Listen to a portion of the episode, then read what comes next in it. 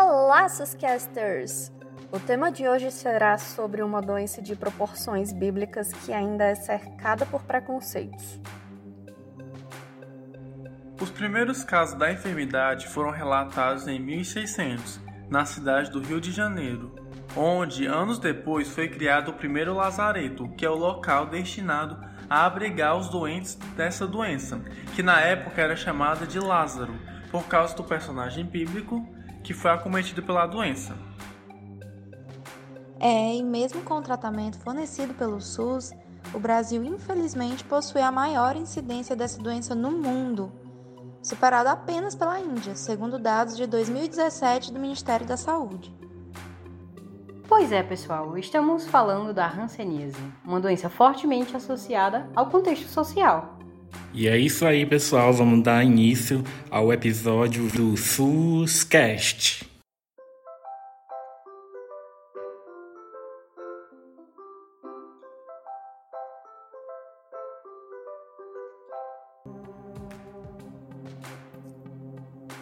Bem, gente, a melhor estratégia para combater a hanseníase é a busca ativa de casos, principalmente entre as pessoas que convivem com o doente, pois a detecção precoce previne as incapacidades.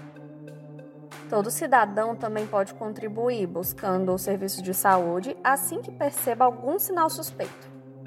Atualmente, o Ministério da Saúde oficializou o mês de janeiro e consolidou a cor roxa para as campanhas educativas sobre a doença. A hanseníase é fácil de diagnosticar, tem cura e tratamento gratuito por meio do SUS. E, em geral, os primeiros sintomas surgem como manchas brancas, vermelhas ou marrons em qualquer parte do corpo, somadas à alteração de sensibilidade do indivíduo à dor, ao tato e à percepção do quente e do frio. Áreas dormentes também podem aparecer, especialmente nas extremidades, como mãos, pernas, córneas, Podem ter também caroços, nódulos e entupimento nasal. Podem ter áreas com diminuição dos pelos e do suor, inchaços pelo corpo e, em alguns casos, podem ser avermelhados e doloridos. Podem ter dor, sensação de choque, fisgadas e agulhadas ao longo dos nervos dos braços, mãos, pernas e pés. É causada pelo Mycobacterium leprae, ou bacilo de Hansen, que é um parasita intracelular obrigatório, com afinidade por células cutâneas e por células dos nervos periféricos, que se instala no organismo da pessoa infectada e pode se multiplicar. O tempo de multiplicação do bacilo é lento, que pode durar em média de 11 a 16 dias. É, esse bacilo também tem alta infectividade, mas tem baixa patogenicidade. Ou seja, pode até infectar muitas pessoas, mas poucas adoecem. Com relação ao diagnóstico, pode ser feito na unidade básica de saúde e a equipe de saúde pode examinar o paciente e já iniciar o tratamento.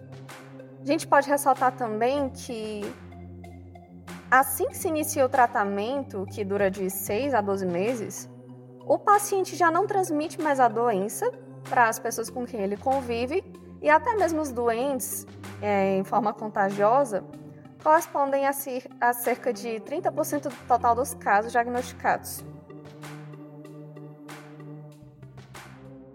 Em relação à transmissão, que ocorre por meio de tosses, espirros de pessoas que ainda não estão em tratamento, é difícil identificar como se deu o contágio, porque a hanseníase ela tem um longo período de incubação e a pessoa pode ficar anos sem apresentar sintomas. Ou ainda assim a pessoa pode ficar com manchas ou com outros sintomas que não são tão expressivos e a pessoa que está infectada acaba não se dando conta e não se importando. E justamente por isso é que por causa desses, desses, fatores que toda a população e os profissionais de saúde eles devem ficar atentos aos sinais da hanseníase para que o diagnóstico possa ser feito de maneira precoce. A melhor maneira de prevenir a hanseníase é tratando os casos já existentes, porque após o início do tratamento o paciente não transmite mais a doença. E mesmo assim, a doença contagiosa, a partir do momento que o paciente começa o tratamento, ela não, ela acaba não sendo transmitida para as pessoas que convivem com ela. E, como parte do controle da doença, uma vigilância dos familiares e pessoas próximas do paciente deve ser feita. E, além disso, devem ser vacinados com o BCG todos os contatos domiciliares após o rigoroso exame da pele, nervos e orientações sobre a doença. Porque também é importante lembrar que, ainda que o paciente em tratamento esteja em tratamento, é, é, a vida dele deve ser conduzida sem alteração. Então ele deve continuar mantendo as suas relações sociais, culturais, religiosas e familiares, mesmo estando em tratamento.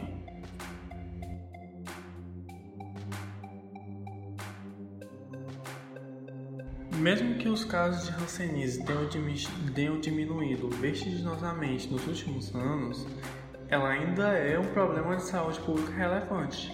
E para esse problema ser vencido, é necessário alcançar o maior número de pessoas possível.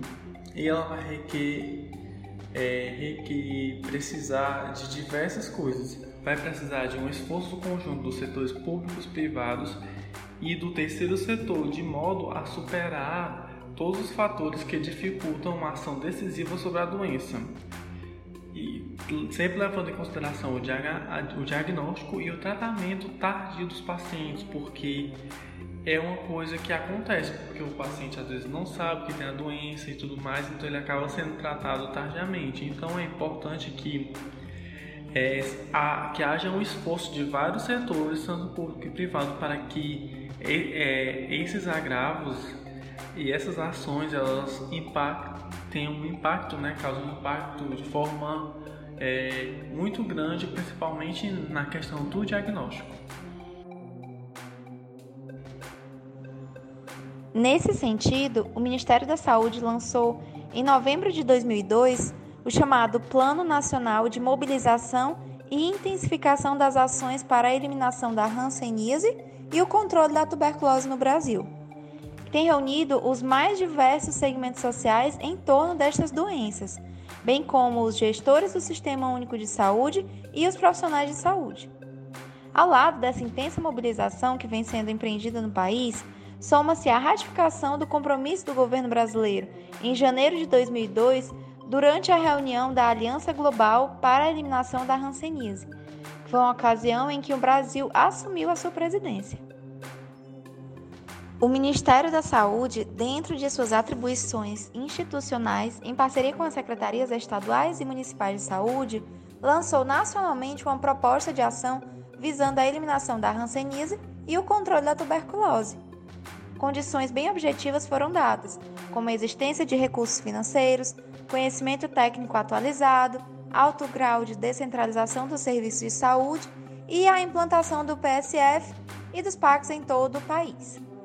Portanto, há um ambiente propício para que os três níveis de governo e a sociedade, numa firme articulação, promovam as mudanças é, necessárias, né? estabeleçam uma ação mobilizadora nacional.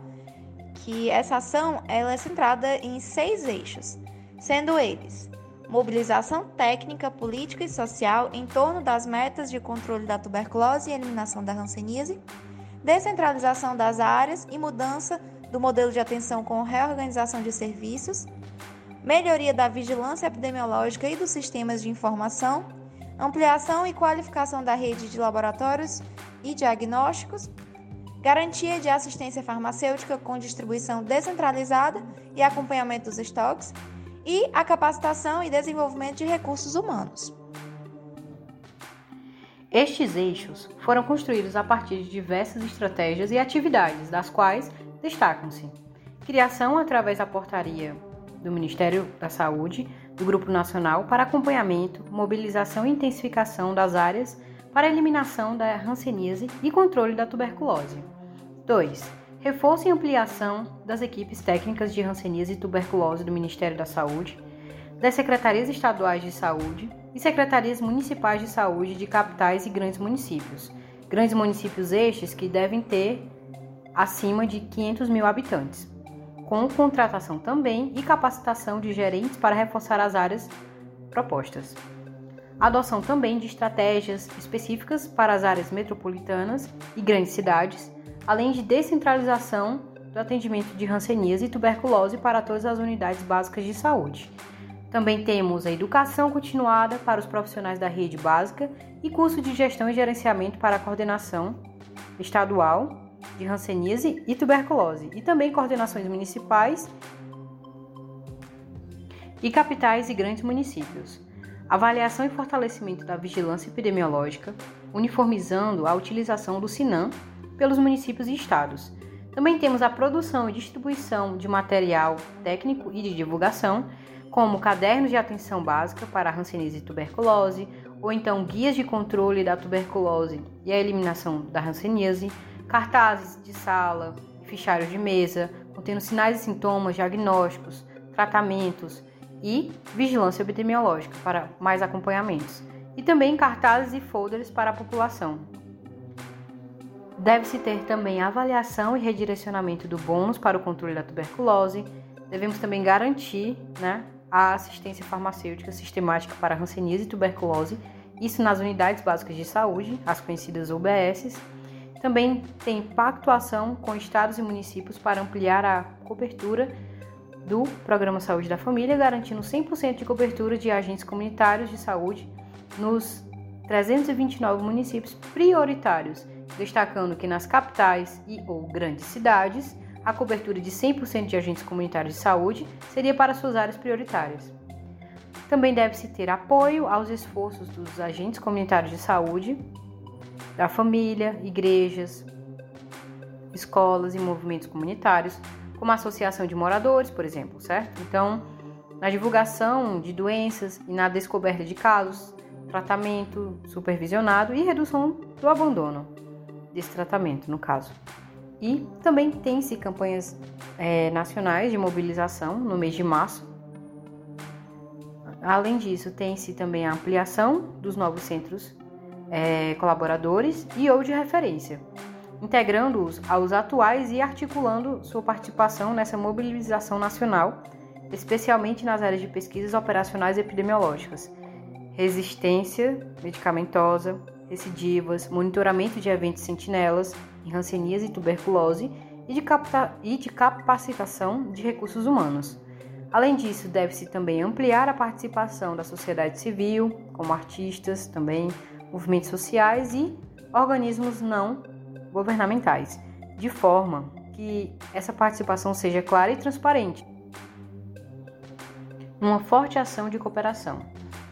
Tem-se também convocação imediata e preparação de quatro encontros macro-regionais, com participação de governadores, parlamentares, prefeitos, secretários de saúde, conselhos de saúde, áreas técnicas de hanseníase, tuberculose, vigilância epidemiológica, assistência farmacêutica, laboratório, polos de capacitação de recursos humanos, movimentos sociais, universidades, como estratégia de tudo isso como estratégia de multiplicação e dinamização da ação nacional mobilizadora definindo espaços de articulação regional, estadual e municipal com vistas na eliminação da hanseníase e controle da tuberculose. E agora, gente, falando um pouco mais sobre a epidemiologia da hanseníase. Se você for olhar em dados do Ministério da Saúde, você vai encontrar que em 2018 foram reportados à Organização Mundial da Saúde 2000 não, que 2000 208.619 casos novos de hanseníase. Desses, 30.957, ou seja, quase 31 mil casos, ocorreram aqui nas Américas. E pasmem, desses quase 31 mil, 30.957, 28.660 isso mesmo, 92,6% para você que é bom de matemática foi notificado aqui no Brasil. Ou seja, o Brasil ele é endêmico para a hanseníase. Do total de casos novos diagnosticados aqui no país, 1.705, que corresponde a mais ou menos 5,9%, quase 6%, ocorreram em menores de 15 anos. Ou seja, não é uma doença que acomete só pessoas idosas, pessoas velhas, como a, aquele estereótipo que a gente já conhece. Quanto ao grau de incapacidade física, entre os 24.780, tipo aí 86,5 pessoas que foram avaliados no diagnóstico, 2.109, 8,5% desse total apresentaram deformidades visíveis. E aí, tendo esse cenário preocupante, o Brasil é classificado como um país de alta carga para hanseníase. Ele ocupa o segundo lugar na relação de países com maior número de casos no mundo. O Brasil fica atrás somente da Índia em relação à hanseníase. E aí, por conta disso, o enfrentamento dessa doença é prioridade para o Ministério da Saúde, sendo as principais estratégias de ação realizar um diagnóstico precoce, ou seja, detectar precocemente os casos suspeitos e acompanhá-los para saber se de fato estão ou não estão com hanseníase e realizar o tratamento e também examinar os contatos desses pacientes. O que, que são os contatos? São aquelas pessoas que tiveram o contato com o paciente, que compartilham o mesmo ambiente, seja um ambiente domiciliar, ambiente de trabalho, para de fato favorecer a quebra da cadeia de transmissão dessa bactéria a hanseníase está inserida na agenda internacional. Ou seja, não é só o Brasil que está preocupado, mesmo estando numa situação preocupante. Todos os países entendem que é uma doença socialmente produzida e é compromisso dos países, lá no objetivo 3 dos Objetivos de Desenvolvimento Sustentável da ONU, é promover o bem-estar e uma vida saudável com a meta de combater as epidemias de AIDS, tuberculose, malárias, e outras doenças transmissíveis e tropicais que estão negligenciadas até o ano de 2030. Além disso, a OMS ela traz a estratégia global exclusiva para hanseníase de 2016 até agora, 2020, que tem como meta reduzir a taxa de novos casos com grau 2 de incapacidade física para menos de um caso para cada um milhão de habitantes e zerar o número de casos com grau 2 em crianças, entendendo que essa doença também pode acometer pacientes jovens e crianças. Aqui no Brasil, o Ministério da Saúde elaborou a Estratégia Nacional de Enfrentamento da Hanseníase para os anos de 2019 até 2022, tendo como uma visão um Brasil sem hanseníase. Com a desigualdade social que a gente vive, com os problemas sociais que a gente vive, eu é, é, é meio difícil, sabe? É, ter esse tipo de visão, mas tudo bem. Essa estratégia nacional do, do Brasil, ela se baseia na estratégia global e tem meio que como objetivo reduzir a carga da doença no país ao fim de 2022 com as seguintes metas: reduzir 30% o número total de crianças com grau 2 de incapacidade física e reduzir para um, é, uma taxa de 8,83 casos para cada um milhão de habitantes. Ou seja, é um pouquinho mais pé no chão do que a estimativa lá da OMS, né? que é um caso para cada um milhão de habitantes. Aqui a gente acaba tendo uma realidade diferente, então é quase nove casos para cada um milhão de habitantes. Certo? E implantar em todas as unidades da federação, todos os estados, canais para o registro de práticas é, discriminatórias às pessoas acometidas com hanseníase, para exatamente tentar acabar com essa essa cultura de estereotipar o paciente que tem a hanseníase, né? Que acaba sendo uma coisa histórica, mas que ainda prejudica muitos pacientes. É, a hanseníase ela faz parte da lista nacional de doenças de notificação compulsória, ou seja, suspeitou que o paciente está com aquele problema, não precisa confirmar. É necessário que o profissional de saúde comunique imediatamente à autoridade de vigilância epidemiológica e que aquele caso ele comece a ser monitorado, certo, investigado para fazer exames de confirmação se de fato for positivo, iniciar o tratamento e aí também realizar o exame dos contatos para evitar algum tipo de transmissão, certo? Quebrar essa cadeia de transmissão. E aí é preciso que as pessoas de fato, as pessoas que eu digo, os profissionais de saúde, a comunidade geral, conhecendo um pouco sobre os sinais e sintomas da doença, tenham sua capacidade também de se perceberem alterados, com o corpo alterado, que se percebam com a necessidade de procurar um serviço de saúde, para que esse diagnóstico precoce ocorra e que as limitações causadas pelo problema de saúde sejam as mínimas possíveis. E aí a produção e a divulgação de informação vai se beneficiar bastante disso e é muito importante para orientar a tomada de decisão e trazer um olhar mais crítico para o sistema. Ou seja, a gente vai perceber que de fato estamos nos preocupando com a hanseníase, e especialmente com sua prevenção e com seu diagnóstico precoce.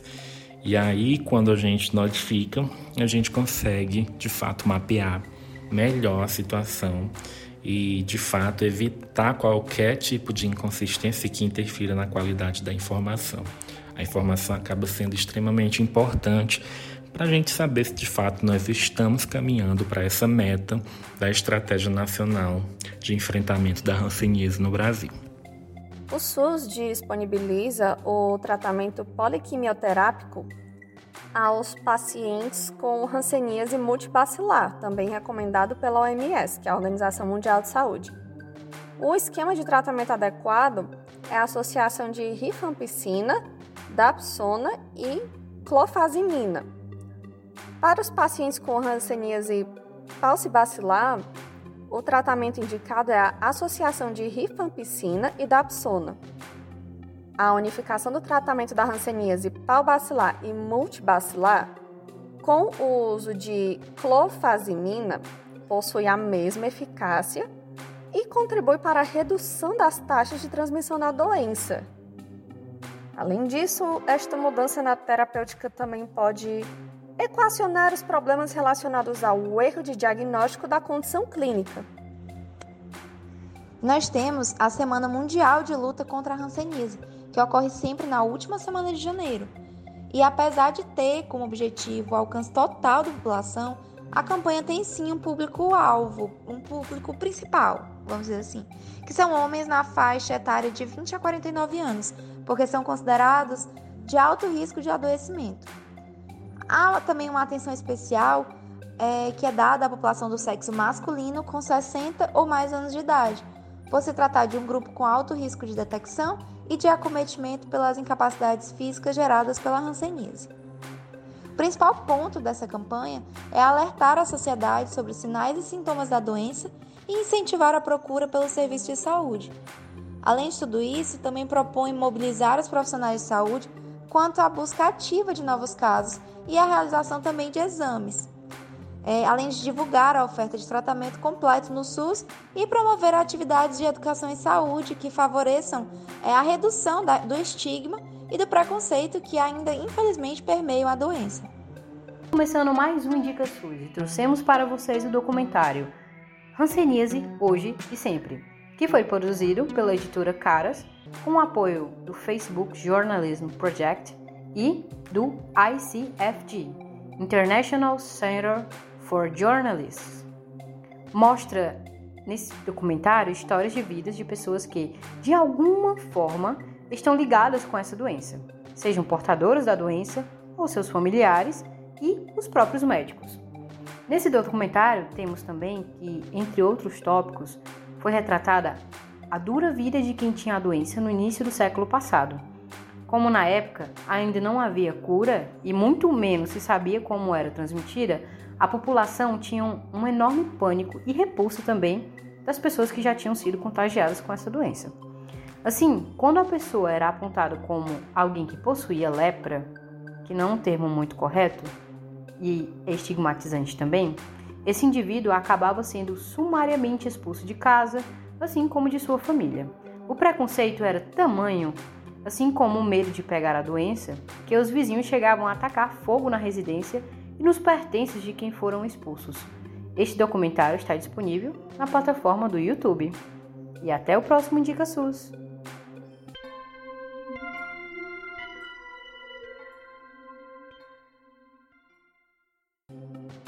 Bom, gente, agora nós estamos aqui com o susto e no susto de hoje temos a seguinte notícia. Estudo mostra que há uma mudança de hábitos alimentares durante a pandemia. Esse estudo ele foi feito pelo Núcleo de Pesquisas Epidemiológicas em Nutrição e Saúde da Universidade de São Paulo. e envolveu cerca de 10 mil participantes. E o que, que esse estudo ele conferiu? Ele, ele percebeu que durante a pandemia houve uma mudança na alimentação. Embora que no geral a, o consumo de frutas e hortaliças e feijões e alimentos saudáveis tenha aumentado, é, em algumas regiões do norte e do nordeste e entre pessoas com baixa escolaridade houve um aumento de o consumo de alimentos ultraprocessados, de produtos industrializados que contêm muitos açúcares, sais, adoçantes, corantes, conservantes. E esses produtos eles fazem mal à saúde. E esse estudo justamente ele mostrou que, é, que a desigualdade social ela vai influenciar de maneira muito impactante no que as pessoas comem. E embora no geral o resultado tenha sido positivo para a questão das frutas, hortaliças e feijão de maneira geral, como eu falei, entre as pessoas mais pobres houve uma, uma regressão, houve uma piora, porque houve um aumento de alimentos ultraprocessados. Então fica aqui essa, a, a nossa reflexão sobre como, é, como, como aconteceu essa mudança de hábitos durante a pandemia e que talvez na nossa casa não tenha acontecido, mas em outras casas acontece e, vai, e continua acontecendo até hoje. Então, vou a gente pensar um pouco nisso. Ah, esses dados foram tirados da, do site Agência Brasil.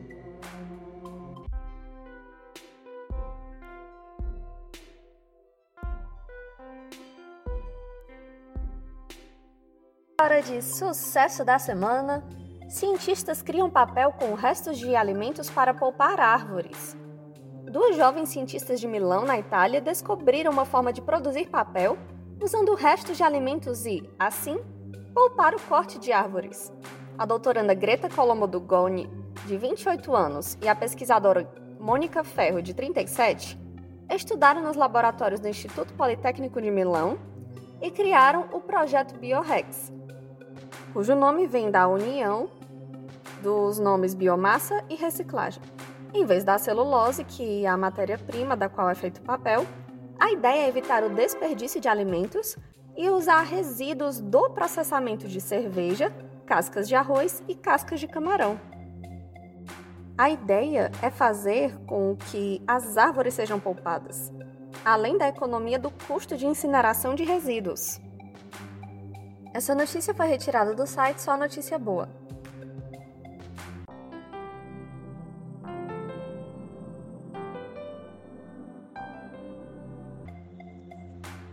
Pessoal, e o abraço dessa semana vai para o Mohan.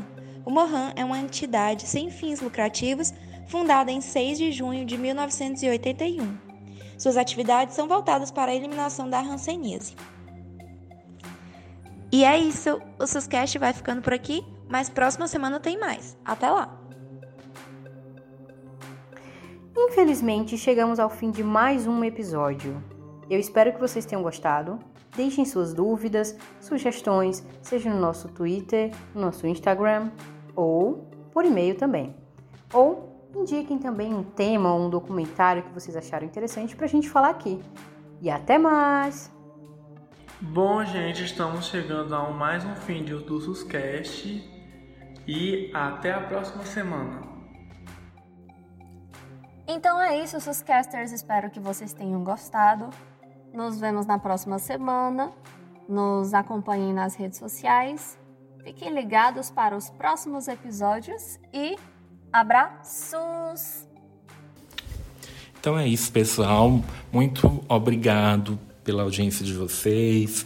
Continuem ouvindo o Suscast, continuem nos seguindo nas redes sociais, curtam as nossas publicações entre em contato conosco se tiverem dúvidas, se tiverem sugestões, elogios, críticas. Cash é feito para vocês. Um abraço e até o nosso próximo episódio.